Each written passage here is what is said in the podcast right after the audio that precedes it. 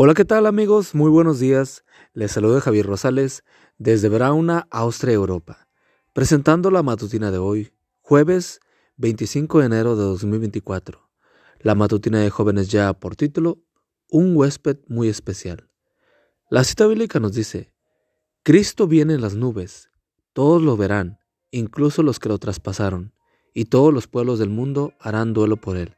Sí, amén. Apocalipsis 1.7.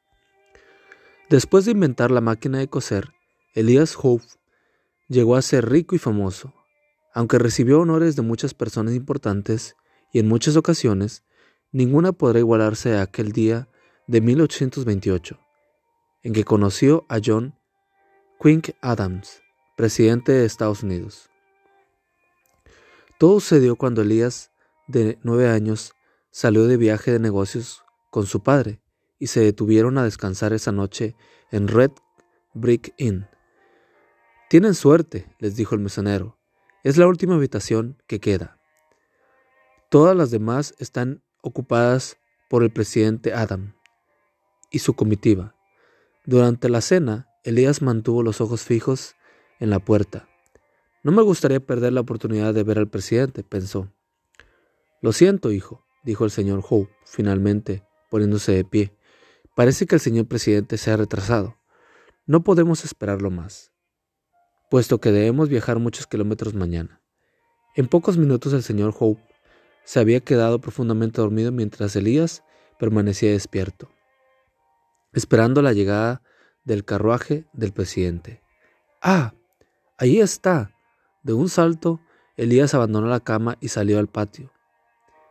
Caminando de puntitas, se acercó al pie de la escalera y se asomó sobre el pasamanos. Lo podía oír hablar, pero no alcanzaba a ver al presidente. Se impulsó sobre el pasamanos hasta que los pies le colgaban en el aire. ¡Oh! Ahí está. ¡Wow! Es el presidente. ¿Alguna vez has sentido el deseo de conocer a un presidente, primer ministro, rey o reina? ¿Has esperado horas para ver pasar la caravana de automóviles?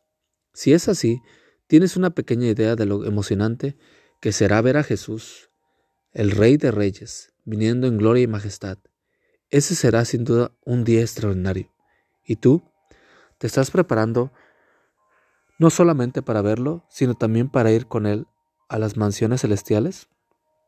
Ya es hora de despertarnos del sueño, porque nuestra salvación está más cerca ahora que al principio, cuando creíamos en el mensaje. Romanos 13:11. Hoy puedes avanzar un peldaño más en tu preparación para su venida.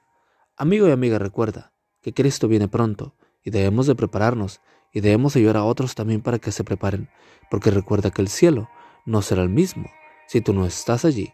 Nos escuchamos hasta mañana. Hasta pronto.